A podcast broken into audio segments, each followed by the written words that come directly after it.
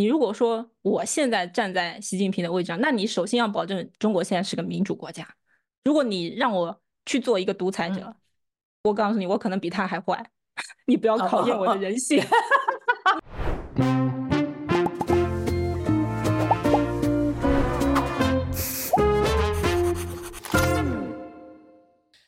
是贝贝，嗨，我是路易莎莎，欢迎收看《匪夷所思》。好，那今天这个阿姨想知道，我们还是要来谈谈中国的经济啦，哈、嗯。然后我们请到的来宾是小翠，OK。那呃，为什么又回头来谈这个中国的经济啊？就是年关之前嘛，那大陆股市就跌得很惨啊。嗯哼。可是过了一个年之后，哎，突然就变得像像吃了大力丸一样，高歌猛进。对，一直涨，一直涨。我们说哇，那是不是？我觉得大家就在看了，哎，是不是真的哦？这个大陆的经济有转机啦。嗯哼。好。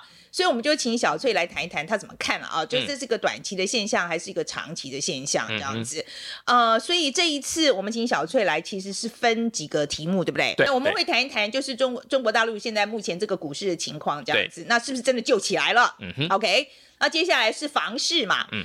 哦、呃，这个房市的部分是，其实就。就大家一直说这个房市要倒，可是好像也没有全倒。对，就我觉得它好像就是这种慢动作倒，嗯，也不知道是不是慢动作岛。那但目前就是看台就是卖的东西不好，那政府就说这个呃银行要加大这个融资力度啊，然后其实各各县县市政府也被授权，就是让他们自制定自己的政策，那他们可以比方说推出优惠，比方说这个呃买房子送车子啦，然后买房子送社保啦，或是买房子送比方说送钱啊，或者送各式各样的东西。那也放宽了他们非户籍的居民购买房子，嗯、这是一个蛮罕见的状况。对，所以，所以我们就看出台了这么多这个旧房市的这个政策嘛，啊，有没有用？嗯，好，请小翠分析一下，他看一下有没有用。然后第三个事情是这个，嗯、还有另外一个新闻啊，就是我们看到就是中国其实它最近这个。证监会就他们开放了对外资的这个限制，以前比方说，呃，一间银行在中国它只能持股最高四十九趴，那现在开放了，它让开放你让你百分之百独资进到中国里面，它要逐渐开放，那是不是代表说，当中国在试图要让这些利，然后吸引外资的时候，我们就想问，中国对外资的吸引力其实正在下降，虽然必须要做一些什么样不同的东西来改变这个颓势。OK，那我我再讲一遍啊、哦，就是我为什么对于中国的经济这么有兴趣的很重要一个因素，呃，是因为我真的觉得他们的方式跟民主国家所以的方式完全不一样。嗯，所以我们民主国家的就制度里面产生了很多问题嘛。那我们想说，好，那你今天换一个方式，它这个非常极端大政府啊，有那个呃，我们的网友就来。评论啊，他就在说，其实我们一直在讲集权或民主，这不公平，应该讲说一个大政府，嗯、一个非常大的大政府跟小政府的差别这样子。嗯，可是我也觉得这个大政府大大的非常的极端。OK，对了，对他大，然后所以他用的工具的确是不大一样哦，他他能够收他的工具箱里面的工具是跟民主国家能够用的工具不大一样。而且另外一方面，其实我们必须就是真的是必须承认，嗯、其实，在这么多就是比方说大政府或集权国家的。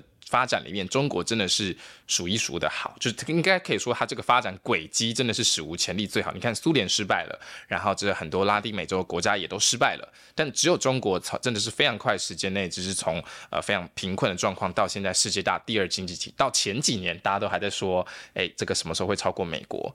那所以范姐讲这个东西，我觉得这而再加上它又是我们的邻居。然后这个四十趴的贸易依存度，所以去研究他们在经济上到底现在什么状况，我觉得是很合理的一个一个一个范围跟题目。对，所以所以我其实我觉得我一再在讲，就是说我们希望看看不同制度，那你你提出来不同的解方，政府的治理方式不一样，嗯、是不是会有不同的结果嘛？嗯哼，All right，其实这个原理非常简单啊。嗯，那。不是说要看衰中国的经济，其实没有，其实这么应该是说，我觉得中国在高度经济发展之后，那现在缓慢下来了。那我也想要知道，这是一个短期的现象吗？它翻得过来吗？还是一个结构性的问题？嗯哼。OK，所以这是我们不断的回来探讨这个问题的原因啦。那接下来我们就来看小翠怎么说吧。小翠，这很高兴又再跟你来聊聊天啊。那先跟我们观众打个招呼。嗨，大家好，我是小翠，很高兴又回到范姐的频道啦。OK，好，我们先来谈一谈那个中国的这个股市啊，在过年之前，中国股市就大跌了一波。那时候就是有一个很重要的中国的指数叫上证五十指数，它跌到了这个新低是两千七啊，说比这个疫情中还要低。听说那个股民惨到都跑到那个美国大使馆的微博去，哦，是的，去求救，要是在那边不会被删帖这样子。赛博上访，对。然后呢，结果后来这个共产党还算是就是有听到了啊，所以就大动作的救市。那 A 股呢，听说在过年之后，它就八连红，所以就收复了呃三千点的大关这样子。好，那。这一波它是怎么救起来的？嗯，其实很简单，它主要就是拉指数。但是拉指数的话，其实你拉个别几只股票就可以上去了啊。所以它拉的都都都是些那种权重股啊，就是股息很高，什么电力啊、金融、能源啊这些股票，大量的钱砸进去，一下指数就回到三千点，其实就是这样。但是这个。救市是怎么说？就是就是一个面子工程啦。因为这些股票其实，在年前也是涨的，它其实根本就没有受伤啊。真正受伤是中小盘股，哎，那些股票才是血淋淋的，全爆很多很多股民在过年前爆仓，哎，然后但是你看国家队他进去以后，他专门拉这些权重股啊，拉这些高股息股票，就是不需要旧的股票，他去把这些股票买进来哦，那指数就涨了。但是股民的钱没有回来，所以就是一个面子工程了。嗯、真正在中国炒股的人，嗯、他们都会这么跟你说的。哎，股股市 A 股市回到三千点了，可是我的钱没有回来啊，真的是这样。Uh huh. OK，嗯、好，那。其实很多这个学者啦，哈，比如说有很多这个外媒在报道的时候也在讲，他说像《经济学人》他也说，他说其实这个是经济本身很不好嘛，哈，然后那个路透社也是这样讲，他就是说这个主要就是基本面不好，因为他这个房价也不好啦，这个呃这个房市很不好啦，又失业嘛，哈，然后呃他整个经济的基本面是不好的，所以基本上应该说是信心不足的问题，所以他这一次一救之后。你觉得对于挽救信心有帮助吗？没有帮助，因为我刚才跟你说过，其实它只是一个面子工程，它并没有把整个最需要救济的中小盘股给拉起来，它只是在维持。哦，我这个 A 股要三千点，我不知道你们有画饼可以来攻击我啊，只是做到这样而已，所以还是一样啦，所以基本面是没有救起来了哈，没有。好，好，那那这次股灾里面，其实我看了一个新闻，我就觉得，其实我觉得有一点。我我我我觉得蛮特殊的一件事情啊，因为我其实我们在呃就是自由市场经济国家就很难看到这样的做法，它就是因为这这个中间就发生一件事，就是这个量量化基金。那个时候，他们就股市不好的时候，就是股市那时候在跌的时候，他就卖股嘛，哈。那卖股的时候呢，这个中国政府就说你这个是恶意做空，你不可以这样做，然后他就禁止他净卖出。那基本上他就是限制他做空。但是如果说我们在自由市场机制来讲，其实做多做空都是就是就是正常的工具嘛，哦，其实这没有什么。其实空头并不是让股票跌的一个 原因。对吧？你看美国那么多空头，可是空头，你看现在美股涨得多好，并不是。其实对，有空才有多的，对吧？是，是量要上去。没错，没错，就是说，其实做多做空，它就是不同的方法在做股票这样子。然后，可是就是个规则嘛。那很多我那时候一看就说，哇，你这个规则可以这样子啊？你说改就改。我说你这个对于尤其是外资啊，你就看了以后不会怕吗？所以这个量化基金，我知道它的这个。啊，量很大，它这个交易量是占到百分之二十到百分之二十五，所以说它现在一改这个规则，对于这些量化基金影响到底有多大？嗯，我跟你讲哦，其实你要怎么去看中国股市呢？你不要用美股的思维去看它，你要把中国股市看成一个赌场啊，赌场的老板是习总啊，习近平同志。Okay. 对，然后你想想看，你刚才都提到量化基金，它交易量占到百分之二十到二十五，这说明什么？你太大了。你太大了，而你去看前两年量化基金是赚钱的，那么你想，股市上有人赚钱，一定有人亏钱的。那如果量化基金赚钱了，谁亏钱了？不是韭菜就是国家队。哎，可是现在韭菜越来越少了耶，那你是不是要割到我国家队了？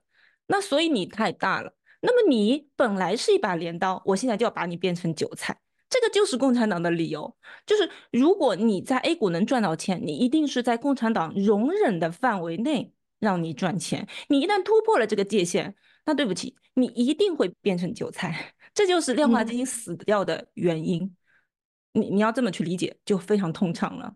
就是你觉得不能过线。嗯，那所以说现在这个量化基金在呃，这目前这个状况，它这样还活得下去吗？他已经不可能活得下去了。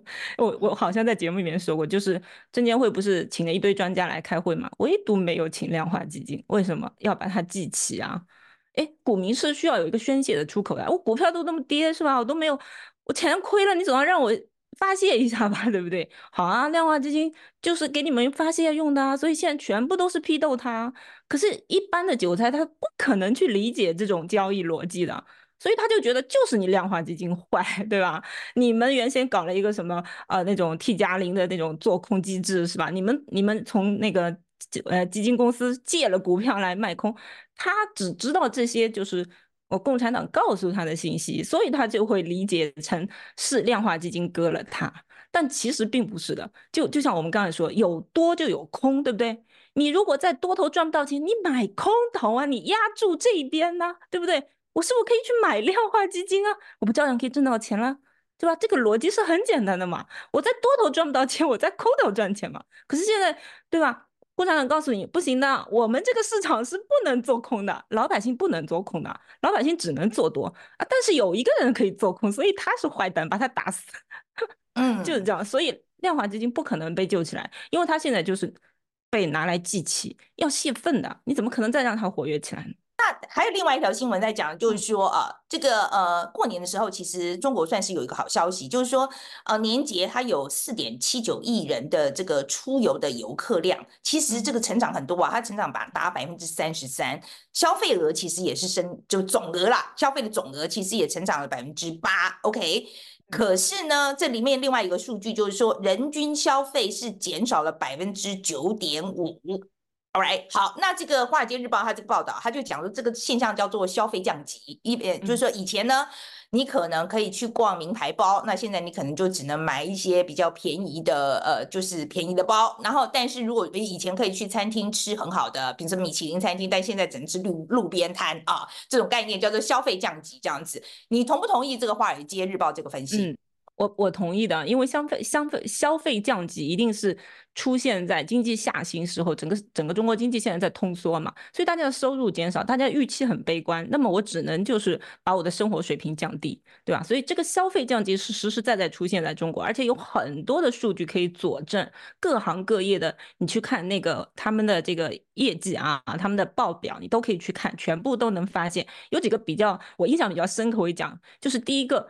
中国的中产以前孩子很喜欢学钢琴，可是这两年学钢琴的孩子越来越少了。为什么？因为这个东西它不是学习，就是你要考分数的东西，它是额外的一种培养。家里有钱，对吧？我可以给孩子培养学钢琴，哎，我觉得这个东西还蛮高级的，对吧？可是没有钱了就不学了，对不对？我只要保证我孩子学习成绩好就可以了，这些这些课外的东西就不学了。所以中产现在就导致这方面的就是。消费都下来了，那就说明确实在消费降级。可以跟大家解释一下，消费降级对整个经济的影响是什么？消费降级其实就是在通缩螺旋里的一环。就你想，嗯，大家的消费少了，那是不是意味着我公司卖出去的东西也少了，对吧？我提供服务的收到的钱也少，那么我公司利润就窄了。那我公司利润窄了，是不是我就要裁员了啦？因为我利润少了，我要降低成本啊！我降低成本，其实最直接的就是裁员。那我一裁员，我一降薪，我员工收入又少，那我员工收入少了，我又更加消费降级了。所以这在通缩这个整个发生的这个过程当中，消费降级就其中的一环。所以一旦我们发现有消费降级出现的话，一般是进入恶性循环。好，那为了要我，我想他为了要提振经济嘛，啊，那我也要讲，我觉得其实这次中南海的做法其实跟以前不大一样，以及他这一次有只是说他要推动，比如说大规模的设备更新啊，跟消费品的这个以旧换新了哈，那跟以前他就是其实就是大傻逼啊，做这个基础建设这个套路，其实已经有一点变了，所以你觉得？他虽然说还是由上而下的这个政策了啊，但是你觉得现在这个做法有比以前好吗？那你觉得这个做法会不会有用？其实这个做法以前也是有的，一直是有的。只不过呢，就是这一回呢，是习近平他自己亲自出来主持，就大家的关注度好像就更高了。其实共产党前几年也是一样，一直有什么汽车下乡啊、家电下乡啊，都是这样啊，把一些商呃商家的这个库存打折卖给你，那你们家冰箱要换了，我就给你换一下，对吧？那以前呢，这个消呃 就是这个下就是这个设备更新啊，消费品以旧换新，其实还是有一定效果的。为什么呢？是那个时候大家收入还是在涨的啦，就是经济还相对比较稳定，那大家的工资啊都还有这种涨的预期。那么他觉得哦，那我那你给我便宜一点，那我愿意换一下。但是现在这种效果是不好了。那么他为什么这次啊就是一定要这么做呢？其实呢，这个就是就是习近平一个人脑子抽风想出来，我就说他这个人是他自己想出来的。其实这个市场现在是不需要他这么去做的。那么他为什么要这么想出来？就是因为他看到消费数据不好了，消费数据不好了呢，他这个人就是集中力量办大事的毛病呢，他就犯了，对吧？他就说你们不消费嘛，那我强迫给你们消费。好，他做这种事情跟以前其他的政府部门做这事情是不一样的。你要理解他这个人的风格。他做事情，他定下了一个目标，你一他是一定要看到结果的。就他可能说，好，你这个消费一定要给我刷出十个亿来，一百个亿来。你这个数据，你今年年底一定要给我考核达到多少？他一定是这么摊派下去。那么他这个他这个 KPI 一旦下发下去以后，他们就要去想办法完成这个指标啦。你不完成指标，皇上就不高兴了，明白吗？嗯、所以这个是跟以前就不一样，以前是。啊，我是常规性的去做，对吧？我做做多做少，没有这么强的执行强，就是就是意愿，我一定要把它完成。现在皇上亲自督导，你说你能不完成吗？啊，这样子的话就会导致强迫消费哦。强迫消费这个事情是很严重的，就是本来你是自愿的，我家不想换冰箱了，对不对？那你给我再便宜，我也不想换，我家还能用呢。可是，一旦强迫消费，他就会跟你说，你你儿子是不是在我们单位做公务员啊？你儿子工作还要不要啊？对吧？你你冰箱给我换了，就会这样摊派下去。那这个最直接倒霉就是体制内的工作人员，就可能公务员就先先带头，最近不是公务员都带头买房吗？一样的道理啊。公务员带头换车，公务员带头换家电，好，指标完成。皇上一看，嗯，不错，我下达的这一百亿指标你们都完成了，嗯，看来这个措措施有用，明年接着搞，就这么回事。可问题是，我觉得现在的。我觉得有些时候是挤不出来的，他就是没钱买了，怎么办呢？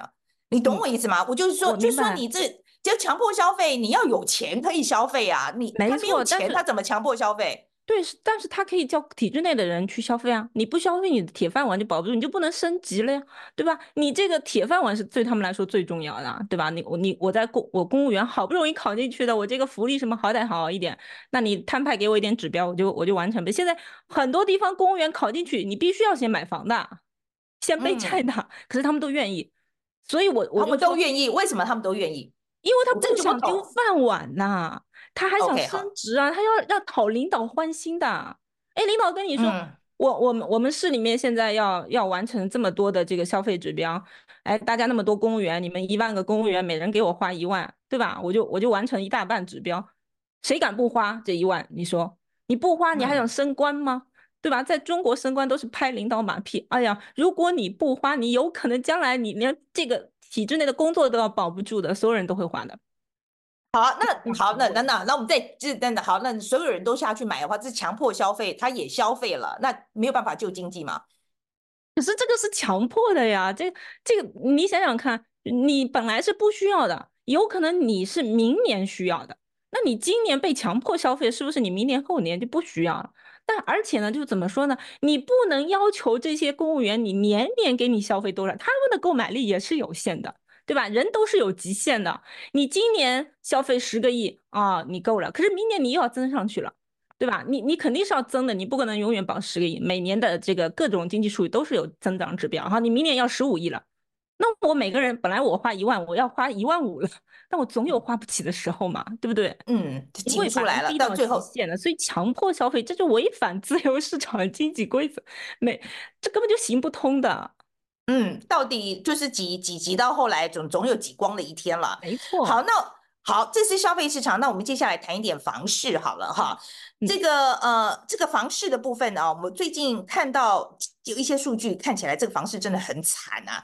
他说今年这个春节的统计，就中国新屋的成交量它掉了将近这个八分之一，OK。但是二手屋的成交量它成长了百分之七十，为什么会这样？你怎么看？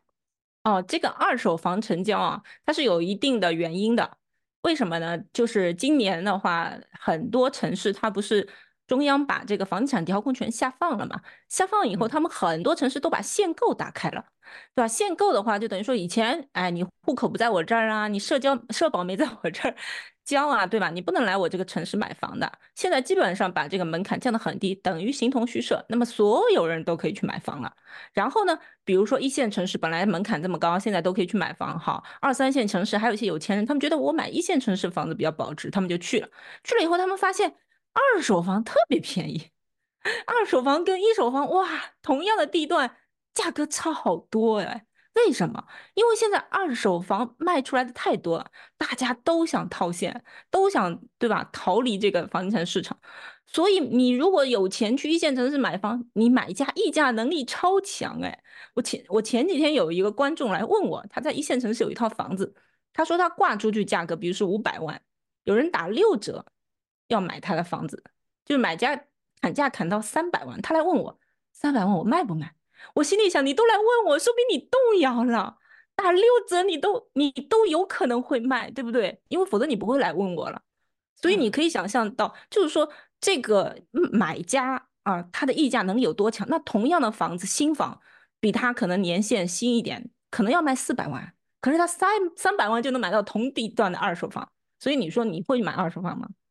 你都可能会买，对不对？就是这个原因导致二手房现在的这个成交量很高，所以这就是二手房成交量升去，而一手房成交量下来的原因。就是说这一次的这一个中央政府，他为了要救房市嘛，哈，就做了以前很多以前没有做过的事情。那他一方面有调降了这个五年期利率是没有错，但是呢，他又放权给各地，让他们自己去因地制宜来来做他们自己的这个住房政策了，哈，嗯。这个是不是很罕见？那第二个，这个对救市有没有帮助？嗯，这个对救市绝对是有帮助的。当然，这个事情也是有一定的风险的。呃，为什么呢？就是你想想看啊，因为就是如果不是问题到了特别严重的时候，中央一般是不会放权的，因为放权就意味着地方可能要脱离你的控制，这个对集权政府来说是非常可怕的一件事情。那么。为什么现在啊，就是好像把自己放得很低，对吧？妥协呢？那就是因为问题很严重了。这个我们就是可以从数据上看出来，就是二零一五年的时候，中国不是发生过房地产涨价去库存嘛？那那个时候就是因为房地产商的这个库存太高了。那那个时候库存只有四亿平方米，四亿平方米，你先记住啊。但是你知道现在，嗯嗯，现在这个库存现在有多到多少了吗？五亿平方米。比一五年的时候还要严重，一五年可是被迫启动涨价去库存，对吧？房地产商都活不下去了，你如果再国家不救的话，就要完蛋了。就是如果你中央还不放权的话，那么会拖死尚且有救的一些经济发达地区。哎，比如说像苏州，最早他们就是把把限购要放开，他们他们放开过，第二天被中央喊停。可是你想想看，苏州是一个很经济很好的地方，他如果能够早一点实施。对自己啊比较适合的政策，他可能早就就就就能救出来，对吧？那有过这样子的尝试以后，肯定是会向中央去反映的。你一天就把我叫停，广州、深圳都一天被叫停。那你说这些人肯定是会到北京去反映的。你再这样下去，我们中国经济就完蛋了。这些地方是你财政来源呢，是你的米仓诶。你如果连这些地方你都不救，不让他们把自己先救活，那么你其他地方更加没救了，对不对？所以这是被迫啊做出的一种妥协，但确实也是必须要做的一种妥协。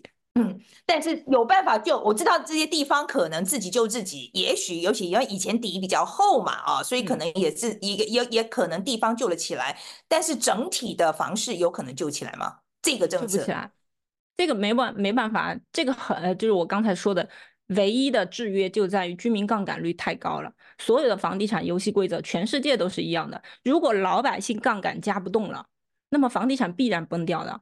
美国的房是怎么崩的？就是因为，对吧？那个贷款乱贷了，零，对不对？什么人都可以去贷，对吧？零首付，好，这就是把老百姓杠杆加的太高了，那你必然要爆的。那中国现在杠杆还百分之六十多呢，百分之六十多可是一个极限值，全球没有几个国家能比中国高了。所以，如果你不解决老百姓的债务问题，房地产是没救的。谁去接这个杠杆？它本身就是一个金融游戏，没人背债了嘛。那所以现在共产党必须要自己把这个。土地买进来，那么你想想看，他要把这些库存收进来，他总要付钱吧？钱哪里来？银行借吧，银行借，银行利息不能太高吧？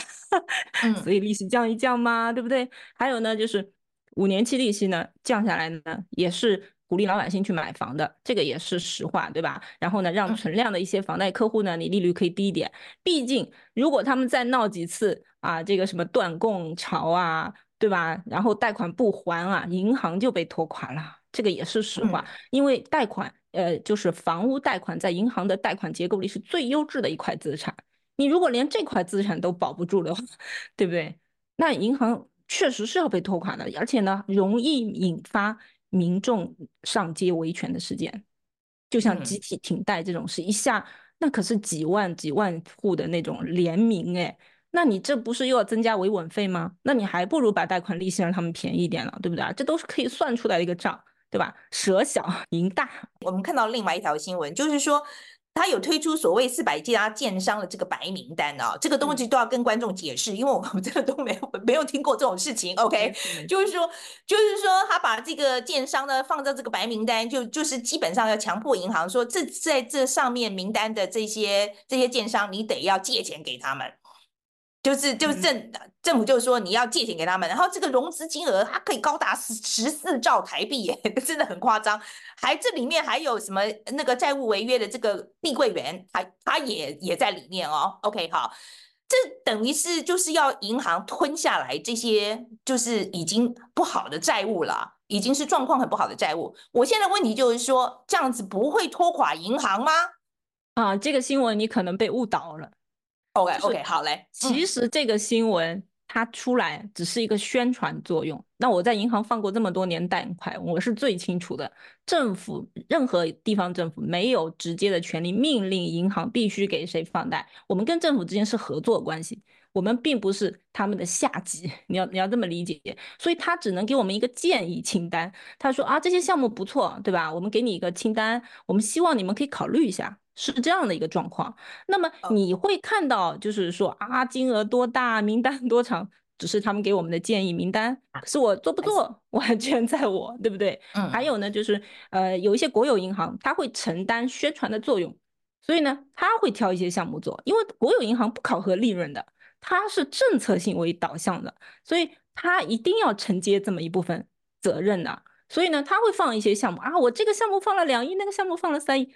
好，你看国有银行放了多少多少多少？好，大家一看，哦，原来是吧？银行很听国家的话，国家给了这么多清单，他们都会会放。其实这是，这全都是假的。就就就是，你看你也被误导了，大部分普通人都会被误导的。嗯、但实际上呢，就是说这个东西是怎么一个真实情况啊？我给你讲一下。呃，我我这个新闻出来以后，我其实跟国内的原先的一些同事、一些朋友，各个各个银行的，我我其实都问过，然后他们跟我讲说，谁现在要做房地产贷款啊？对吧？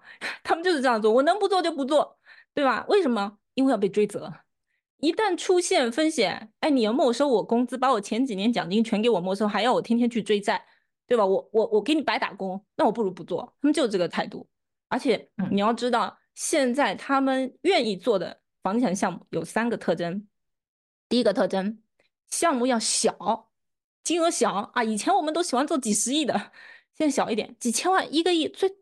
挺好，非常好，金额小。二，风险非常低。风险低什么意思呢？你土地给抵押给我嘛，你土地比如说值十个亿，我最多给你三亿，抵押率百分之三十，做不做？不做，哎，随便你走开吧，对不对？嗯，如果愿意做，那你就做。而且不仅如此，我还要你老板给我追加个人担保，也就是说这三个亿还不出，你老板名下个人财产全部被我追缴，而且你。个人为这项这个贷款追加呃担保以后，意味着你就算破产了，一辈子银行也要向你追债，因为中国其实没有个人破产制度，所以这样我就风险特别低了，对不对？那我肯定考核观察过这个老板家底有多少，对吧？我觉得他不会赖我这三个亿。好，那第三，我利率还要你高，因为我利润啊，我担了风险啊，对不对？我利润要高，利润不高我不做。现在放房地产贷款，他们就做这种。这样的项目满足这三个特征才会做啊！当然我说的都是商业部门啊，所以呢，你会发现这些业务大多发生在国有银行，商业银行会很少做，就是因为商业银行没有这种免责的，就是功能，他们不愿意冒这个风险。我我做了，对吧？我拿到的奖金可能就这么点，可是呢，我承担的风险特别高，那我不如不做。所以这个东西你千万不要被他们误导。这是西方的媒体一再再问的问题，就是这个房市会不会拖垮中国的金融？一定会拖垮的，一定会拖垮，因为现在处理这些个呃，就是债务是怎么处理？是延期啊，对吧？为什么现在就是很多房产公司共产党不让他破产呢？是因为你一旦破产，那银行的这些贷款就完全变成坏账。可是你只要不破产，好，我同意让你展期十年、二十年，我把这个贷款期限延长，利息你都不用付，哎，银行这笔贷款就不成了坏账，你还活着。那么我们等一个机会，也许这十年、二十年里，我们能找到一个机会，是不是让你翻身？哎，那我债务就解决了。可是我现在如果宣判你死亡，我银行坏账就必须要报出来，啊，这就是这就是问题。所以，但是如果这十年二十年找不到一个白马骑士呢，那还是要死，对不对？缓刑，就是这么一个玩法。嗯，可是这个我们讲这个美国的情况啊，美国那时候就是呃，二零零八年的金融危机的时候，其实它也是次贷风波嘛造成的，它就是一一样的，就像你讲了，它就是杠杆的比例太高了，然后这个资金太腐烂，然后买买了一大堆反正，后来就出事了这样子。政府是出来救市没有错，但是的确过几年它翻过来了。我现在就问你自己看。呃，中国做这个事情有没有可能救回来，像美国那样翻过来？嗯，不可能。为什么？我跟你讲，就是中国跟美国是完全不一样的这种模式。美国当年次贷危机过后，你去看这个居民杠杆率，哎，老百姓其实也认认真真还了很多年的债哦。而且美国有破产制度啊，它破产制度的话，我个人申请破产以后，我还有社会福利兜底的，我又不会在美国饿死，对吧？我这些债我也就不用还了，对不对？是中国不是的，中国没有个人破产制度的，银行一辈子向你追债。那你说人没有从头再来的机会，是不是一辈子就被这笔债务压死了呢？所以这就是中国和美国，美国可以从头开始，而中国却不可以开始的原因，是因为它整个体制就决定了你是韭菜。你没有权利。我觉得我们我们在外面看的，我们的评论都比较容易了。好，那现在讲你你今天如果你是习大大好了，你觉得这这这事有没有救？这怎么办？这是怎么救呢？比较合理的做法是什么？哦，那这个这个就就很怎么说呢？你你你如果说我现在站在习近平的位置上，那你首先要保证中国现在是个民主国家。如果你让我去做一个独裁者，嗯、我告诉你，我可能比他还坏。你不要考验我的人性。哦我绝对的权利，我不能保证我我我比他坏，我最多做到江泽民这样，就相对来说啊，就就就可能我我对我自己人性不不不抱有好感。那那么我们就就假设，如果现在中国是个民主体制啊，其实是个民主体制太好解决了，在任何一个民主国家，经济危机都是机会，危机危机有危就有机，对不对？你想在。呃，我在美国也好，在你们台湾也好，都曾经发生过楼市崩盘吧？哎，可是后来为什么经济都能起来呢？就是因为崩掉，大家从头开始啊，对不对？我还是个民主国家，对不对？我可以重新把这些把这些债务抹掉，大家从头开始，慢慢来嘛。你看日本都还了三十年债，人家不也重新开始了吗？而且为什么政府这三十年做了什么？你完全抄作业，中国抄日本的作业，一点问题都没有。减税、加福利，对不对？给老百姓发钱，哎，对不对？法治要保证，对不对？好，我政府背债，哎，老百姓的债我都给你们接过来，让你们轻装上阵，该创业创业，是不是？该打工打工，债全部由我政府来背。你看日本不就这样，给自己搞那么多债，政府背债没关系的。然后如果我的债背不动了啊，很更简单，中国有这么多国有企业，全部是上游垄断企业。值钱的很哦！我要是卖给巴菲特，他笑死了，是吧？我电力、金融、能源、水利，我全部卖给你。哇，这么大的国土，好赚呢！还有呢，就是国有企业在海外有好几万亿的资产哦，美元哦，我全部卖掉，是不是？我这些东西全卖掉以后，我是不是能够有一大笔钱进来？然后我是个民主国家，我是一个民主国家以后，我可以跟华尔街谈判的，我欢迎你来。对不对？我比如说我跟巴菲特谈啊，我这些上游，你不是最喜欢买这些上游企业吗？我卖给你，但是你有一个条件，对不对？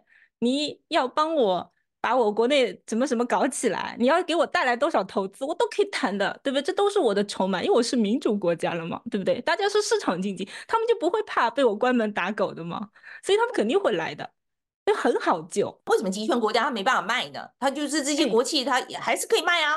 不不，他为什么不能卖？哦，集集权国家他任何有威胁到他执政性的东西，他都不能卖。如果你掌握了。我的所有上游行业，哎，那我所有的企业都听你，哎，不是听我，哎，你今天给人断电，你今天给人断油，哎，对不对？那企业都完蛋了。还有金融这一块，为什么全部都是国有的啊？重要的一些金融部门，你掌握了金融，你随时对我金融政变，你随时可以让我金融危机，对吧？那我就下台了。可是民主国家没关系。我们延续刚刚这样讲的哈，就是说，呃，中国房地产状况很糟，但是有其他产业，比如他们一直在讲，比如说像电动车啦。AI 啦，太空科技啦，觉得感觉上好像中国还做的不错啊，所以这些产业，你觉得有没有办法变成新的这个中国经济的护国长城，就是把这个中国经济救起来了？哎，其实这个是一个比较呃，就是常被提到的话题，就是中国的产业升级啊。但是实际上，就是你去看这两年美国 AI 的发展，其实把中国有落下。中国现在有很多这方面的专家都出来喊话，说我们中国要加油。那为为什么被美国落下？其实因为美国没有开源给他们。所以，所以实际上，我说句难听的话，如果中国一天不变成民主国家，它是不可能有创新，它只有抄袭。只要美国不开源，它就没有科技创新。所以我是非常不看好他们能实现什么产业升级，很多都是噱头，都是骗钱。就国家成立一个产产业基金，一会儿要扶持芯片啦，一会儿要扶持 AI，一会儿又搞电动车，到最后你发现前两年那么热电动车，现在都产能过剩，一家家都倒闭。可是他有走出世界吗？他有做到什么 产业升级，把中国经济救起来没有啊？所以真的不要去就是。啊，乐观的看待产业升级这件事情。好，那我们再来谈谈外资的部分好了哈。如果我们去看外媒的话，很多外媒都会讲说，现在外资在跑啊，这从中国跑出来了啊。然后，但是中国的说法，比如说你去看啊，中国商务部他就会讲说，竞争激烈，产业升级，投资转型。外交部发言人毛宁也说，他说中国的优秀人才、基础建设、基础设施跟物流是没有办法取代的，认为跟中国合作还是外企最好的选择。你在解读中国这些发言的时候，呃，你觉得他们在说什么哈？然后另外一个是现在外资撤离中国的情况到底有多严重？其实外资撤离中国的这个情况，我们不是从 FDI 数据上已经看出来了吗？它是几十年以来的最低耶。所以其实啊，对吧？再加上美国对中国的制裁，这些我们都是有看到的。然后有很多的外企确实有搬离出中国。那其实这些都比较客观的啊，就是说，一它是一个政策风险，那么前几年实在是拳头秀的太多，大家就怕了，这个很正常。作为企业，我肯定要规避这个风险。第二就是中国市场你本身在萎缩呀，对不对？你说我那些化妆品啊，一些高端的消费品，我到你中国市场都在萎缩呀。那么我作为一个企业的话，你你这个市场你在萎缩，我是不是规模就要减一减，对不对？这个都是很正常的商业行为。第三个就是说到比较关键点，就是竞争，就是大大家知道中国以前是制造业工厂，对，国际工世界工厂，它的制造业是有优势，就就就是他们自己说的物流啊，人力确实都有优势。可是你要知道，现在也有人。在跟你竞争哦，就像越南啊、印度啊、墨西哥啊，对不对？从美国的这个进口数据都能看出来，为什么他们确实现在还不如你？可是为什么有人愿意去那里投资？人家不是傻子，对不对？那那肯定说明人家发展前景有可能有一天会超过你的，或者说跟你平分秋色，对吧？你本身比如说占了百分之七十的市场，那么接下来你可能百分之三十。他这边呢，百分之十五，这边也百分之十五，哎，大家多分一点，你不要一家独大，你一家独大，我们很怕的。外资其实就是这样，我没有说要要完全把你中国去掉，我还是要跟你合作的啊。这个我们从理性角度讲，不可能完全做到去中国化。什么供应链脱钩这种东西，非常的就是务实的做法，就是你不要再大了，因为我们很怕你，你很大的政策风险。哎，如果我这边也弄一点，那边也弄一点。那你不太大以后，你可能就不敢对我耍流氓了。对不对？哎，这个都是非常合理的。所以中国也要认识到这个问题，你要低调一点，就是说 你不要太高调了。你刚刚讲了，就是那个呃，那个就是 FDI 啊，就是这个外国直接投资这个部分，它其实。也不能说呃完全就是呃下降的情况，它只是增幅变慢嘛。对，是的，对，是它它它有几个月的时间是数据非常难看啊，但是你整体的全年看的话，嗯、就是增幅是历年最低，就是。对，只是说它已经已经已经减了，就是它确实是对，没错，对，就是是增幅很低，这个这个要讲清楚哈。可是我觉得再讲到就是说，呃，这个中国为了要就是希望这个外资吸引外资进来嘛，哈，其实也祭出很多措施。那其中一个，他就是说以前呢，他其实都不准外资在金融，呃，就以比如说是银行啊、保险啊、证券公司这边会有过半持股。那他现在为了吸引外资进来，他现在就松绑啦，他现在就说你甚至可以持股百分之百啊。我我那时候看到的时候，我就说哇，这真的是没没错，这是真的，呃、这是很大大大幅的松绑啊。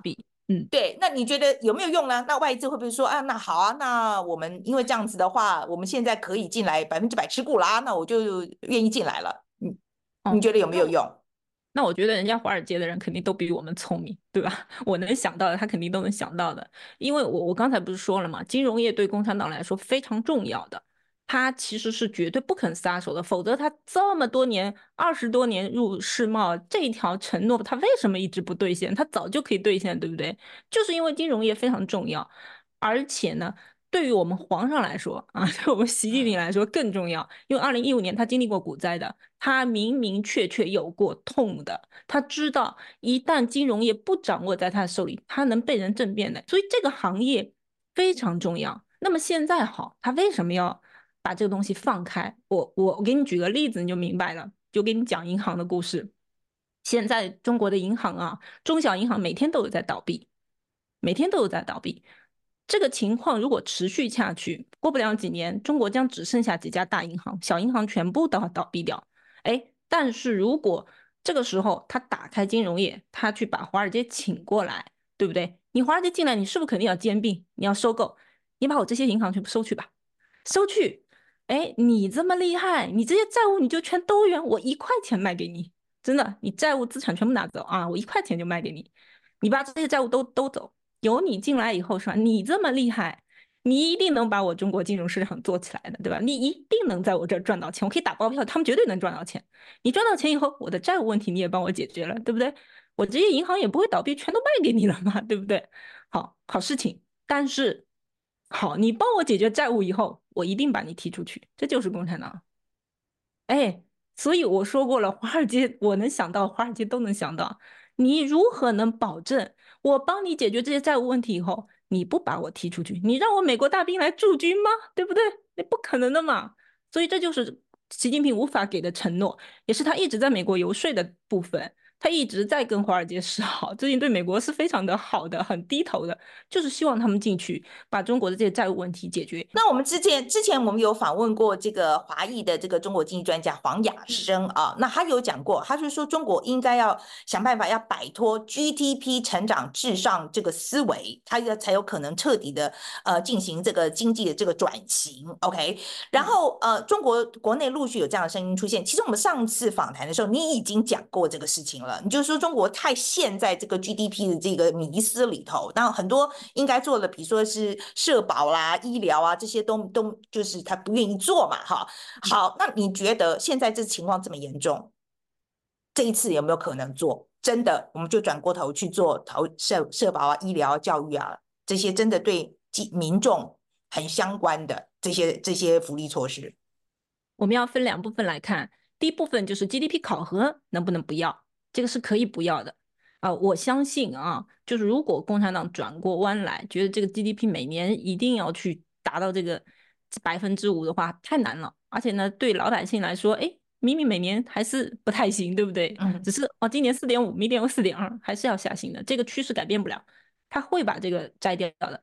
但是这个摘掉以后呢，就像嗯。以前高考改革一样，哎，我本来考一门 GDP，对不对？我先考五门，对吧？因为这个东西其实很重要，对共产党的这种官员考核，你是一个量化的成绩，它其实还相对公平一点的。那我现在不考 GDP，对吧？我考五门，哎，税收、财政啊，GDP 也算一个，人口是不是都可以算，对吧？我我可以我可我可以加进去，都甚至 GNP 也可以加，对不对？好，我我现在考五门，然后我把这五五五个东西全都可以量化的指标呢，我再造一个词出来。哎，共产党最擅长这个，可以说什么啊、新时代习近平主义经济指标，对不对？他随便造一个词，宣传两年，老百姓这个 GDP 就没有了。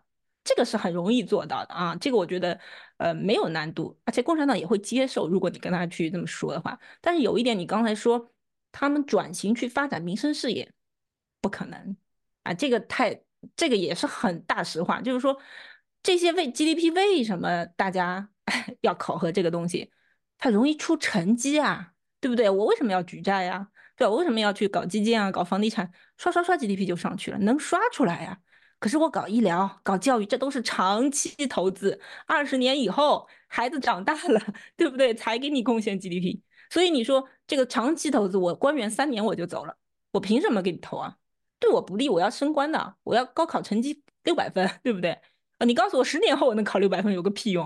所以这个没用。还有呢，就是如果你要发展民生实力，钱就这么多，我这块要投入，是不是别的预算要砍？我砍谁的预算？我砍体制内既得利益者的预算吗？我砍那些躺在高级病房的老干部的预算吗？那你不要命了？这块利益你怎么能动？那你如果这块利益不能动，你动谁的去？对不对？就没有钱，也不现实。我给别人做嫁衣，你要知道中国政府都很短视的，对吧？我就三年，我三年就出成绩，我就高升了。我管你十年、二十年后这个地方有没有变成鬼城？所以你说的事情做不到，体制它就不支持。嗯哎，可是我跟你讲，小翠，我必须要讲啊，就是说，我们呃很多学者在讲到说中国这个制度的时候，他不会像民主社会一样，他要选来选去，他才他很容易变动嘛。但是他他他就是因为他一党专政的关系，他可以做长期的东西，可以做大型的东西啊。这照理说应该是他的优势，不是吗？那我说了，官员是短视的，你你考核你考核定的是我 GDP，你考核给我定的都是量化的东西，我三年就要就要被考核啦。我要升官了，你那你你让我投资这些东西，你考核我十年二十年，为什么共产党不让一个官员在这儿待十年二十年？你知道吗？他怕你发展成地方势力，他动不了你了。还有他们也不愿意让本地的人去做本地的官员，为什么？就是要控制你，他不希望你发展成一方势力，这就导致了他不可能集中力量办大事，这样说做一些长远的规划。其实。如果合理的角度来讲，就是应该本地人去当本地的官员。我是这个地方的人，我当这个地方官员，我自然对我的乡亲父老好，对不对？而且你让我一干干十年二十年，我肯定把这个东西治好。人人都爱自己的家乡，可是他一定要给你到异地去。啊，那我你这个地方关我屁事儿，对吧？七大姑八大姨都不在这儿呢，我三年我就走了，我为什么好好治理你啊？对吧？这就是无法解决问题，因为他不希望你脱离他的控制，他不希望你发展出地方势力呀、啊，这就是最难解决的矛盾。嗯、你说怎么解决这个大政府？集权政府的大政府，民主国家大政府完全不一样的，嗯，你不能同一种思维去看待他们。小翠说实在的，我觉得你是你这个频道是一周两更嘛，哈，然后而且我觉得你的这个中国的这个资讯很好啊，我觉得就是。还数据啊什么的，哎，对，都都很到位这样子。嗯，我想要知道，就是你怎么样获得这些中国的数据的这些讯息？你怎么样判断说哪些是可以相信？那你你平常会盯多久？哦，这个我其实啊看的比较多的一个是央行的数据啊，央行的那个金融数据嘛，社融啊、M 二这些东西啊，这个是比较大的一个框架，每个月都会更新的。那第二块呢，肯定你要看统计局的数据。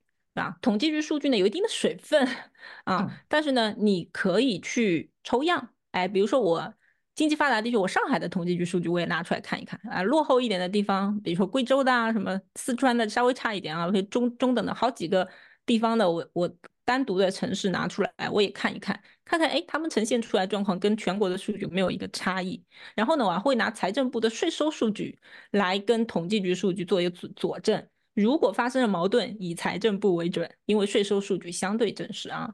然后第三个呢，你还可以看各大行业的研报，就是有有有证券公司会专门出各大行业的研报。然后中国还有很多行业协会，他们会发他们各种的这种一行业的一些个状况，年底的统计呀、什么都会有。哎，然后这些地方你也可以拿出来做一个佐证，互相对比。那么这里面数据最真的。就是央行出的金融数据，这个是绝对没有水分的，因为我自己知道这个只有技术操作的空间，但绝对不可能造假。哎，因为我以前在银行，我知道我们月底的时候都要卡数据的，要冲贷款呐、要冲存款，所以我们知道它这个数据都这么弄出来的。但我自己有一定经验呢，所以我也大概知道，哎，这个数字啊、呃，冲了多少量，哎，什么时间点它会充，什么时间点它就不充，啊，这有一点点经验在里面，所以我大概能够看出来，哎，这个数据里面真实过滤掉以后，大概是个什么水平，那我就把它做成节目给大家讲一讲，就这样。非常谢谢你哦。嗯嗯，好，那再见，范范姐，拜拜，拜拜。好，我我们讲一下今天的 take away 哈。好，范姐你讲。呃，我必须要讲哦，小翠今天讲的东西，其实跟我这个就零零星星从嗯这个这些外媒啊很多地方看的这个资讯了哈来看的，其实我觉得是证实了我的想法这样子啊。Okay. 比如说，我觉得他们很多问题是结构性的问题，嗯，是结构性的问题。是，但是呢，在应该要解决这个问题的时候，嗯、他还是下不了决心来做这件事情，所以很多问题就变得越来越严重。你说，比方说那个房贷杠杆率，对，我觉得房房贷呃房呃房市的问题是就是典型的一个例子嘛，嗯、早就应该要解决了，大家都知道有问题，嗯、可是呢就做不出来，嗯哼。啊，那这一点我必须要说。呃，我们在民主国家有这个问题，是因为很多这个执政党啊，他就是担心他的票会跑掉嘛，所以各个政党就会不愿意做这个事情。嗯、但是在中国，他又没有这个问题。啊、OK，不过房市这件事情，我想要插嘴一下，嗯、就是台湾这个问题是台湾的房价还是很高。那其实政府现在也不是在打房，它只是让大家比较容易买房，所以我们还是撑在那边。但是在中国房市这件事情比较像是呃，习近平他想要很快速解决这个问题，然后红线一画，但是发现根本做不到，然后反而把这个房市的不这个气球就嘣就直接爆掉了。对，就是。我觉得整个做法就让人家感觉非常剧烈，就真的很剧烈，所以你这个心脏真的很大颗才撑得住啊。这个治乱是用重点，但是好像目前看起来成效不太好。欸、我我不知道，我不知道现在，可是我现在看不出来，就是我有我我觉得不能这样定论啦哈，我不知道说现在是不是就病人就休克就死掉了，I don't know，还是说现在还在救的过程里面，搞不好人家能救回来啊。OK，换你。所以我今天在想的时候，其实我那时候在看的时候，在看到这个呃，让国有银行来承接这些来做担保，然后做这个白名单。其实我觉得，我觉得看久了之后，就会发现，我们常常以以前会误解，用我们自己固有的这个思思维模式来理解中国。但是其实我觉得，呃，不管小翠也好，那这个黄亚生教授也好，那其实很多学者都有提到，其实在看中国的时候，不能把它当成一个正常的国家。我意思不是这个不正常，不是只说是不好的，而是它就是一个集权国家。所以当你从这个以巩固共产党统治阶级权力的核心为出发的时候，你就会发现哦，很多事情变得很有道理。比方说，嗯，民主国小翠讲了一点，我觉得印象最深刻的是民主国家，你就让它倒嘛。经济学有时候像是一个物理原理，你没有办法违抗的，你必须要 回来的。就是说对，没有错，就自由市场经济，你不能离它太远啦，真的不能离它太远。嗯，你就是那个生有生必有缩。嗯哼，啊，你不能老是用一些特殊的方法不让它缩。嗯哼，然后然后你就是让它一直只能涨不能跌。不可能，这是不可能，的啦。这是一件事情。那第二件事情，其实讲到这个房市也好，那这个金融也好，那我们之前在这个讲这个量化基金，那感觉就像是啊，这个我不知道怎么讲。你如果是一个赌场，你要让大家玩的话，你要让别人有赢钱的机会，你不能说这个，哎，这个现在对我不利，所以我就把东西弄掉了。然后等到我发现，哎，真的没有要来玩的时候，现在是我让利，我让金融业进来，就是大家会吗？大家会进来吗？外资会进来吗？就是。这个基本上股市也好，这个外资也好，其实反映的就是对中国的一个信心。那目前看起来，这个信心就是非常的萎靡，我只能这么讲。对，那你要可是，可是我也要再讲哈，就是说我在听这些外资在讲的时候，他们讲到中国的时候，因为中国的市场实在太大了，嗯哼，我觉得这个吸引力实在太大了，他其实也没有办法负担，就是说完全没有中国市场这件事情。OK，可是我也要讲，我觉得在外资来讲，他们在评估的时候，这个风险非常简单，就是说我。以前我愿意承担这个风险，是因为我赚得到钱，我知道我赚得到钱。嗯哼。但是现在目前的状况不是嘛？嗯，就是说你的你的获利的可能性比以前低很多啊。地缘风险增加了。对，地缘增。然后呢，那你现在还跟我说，你动不动还要用以前那一套，就是说今天我要改规则，我就改规则。那今天我如果说，呃。你你你要割韭菜就割韭菜，嗯嗯，我我觉得还愿意吗？那我觉得好，但我就讲到最后一个，其实很多观众可能会觉得，尤其是中国观众可能会觉得，哦，我们这节目做了就是想要唱衰中国，然后让看中国的好戏。但我必须坦白讲，以从一个台湾的角度来看，中国倒下去。对我们哪有什么好处？嗯，第一个没有好处嘛。对啊，我们哪有什么好处？说实在，中国倒了，我们也倒霉，好不好？因为第一个，台湾的贸易依存度就是四十趴。第二件事情是，很多台湾人其实担心的是，当中国经济真的坏到一个不好的状况，民怨很高的时候，其实战争是一个蛮容易出口这个民怨跟情绪的一个手段。这对台湾来说是没有好处的。你看，其实隔美国跟中国隔着一个太平洋都都没有办法完全脱钩了，台湾跟中国在经济上又怎么可能完全不合作？这是你没有办法想象，非常困难的一件事情。对，那所以，所以我还是觉得，我觉得大家呢还是要比较呃冷静点来来看这个东西。我其实就说实在，我真的是就就就我就是想要知道哪一个制度它的每哪一个制度比较好，它的优缺点在哪里，它造成了什么问题，它有没有办法解决方案？然后当然是我们在台湾的话，我们当然不希望被打啊，嗯、啊，这个是一个一个。非常基基本的嘛，我觉得保护自己这个是一个人性吧。嗯、OK，我们当然是希望不要被打，但是 on top of it，我说实在的，你们中国做的很好的地方，我们可以拿来用啊。为什么呢？为什么不呢？是不是？可是真真的，我觉得这个东西是必须要非常呃理性的去探讨，就是这个制度的优缺点在哪里。嗯哼，我是不会拿，我是不会觉得可能会拿拿来用，这我比较保留。但是我意思只说，呃，看看你的邻居在干嘛，然后。这件事情，我觉得是一个基本的一个人的天性嘛，你都会打开窗户看看邻居在干嘛，你不会，然后你当你有一个旁边有一个这么有多样性，然后又很大的一个国家的时候，你完全不会对它有任何好奇嘛？我觉得是不太可能的啦。OK，好了，那今天呢，呃，对于小翠讲的，或是我们两个讲的，有任何意见的话，都非常欢迎你留言告诉我们。嗯、那如果喜欢我们频道的话，应该要按赞、订阅、分享的内。好，谢谢大家。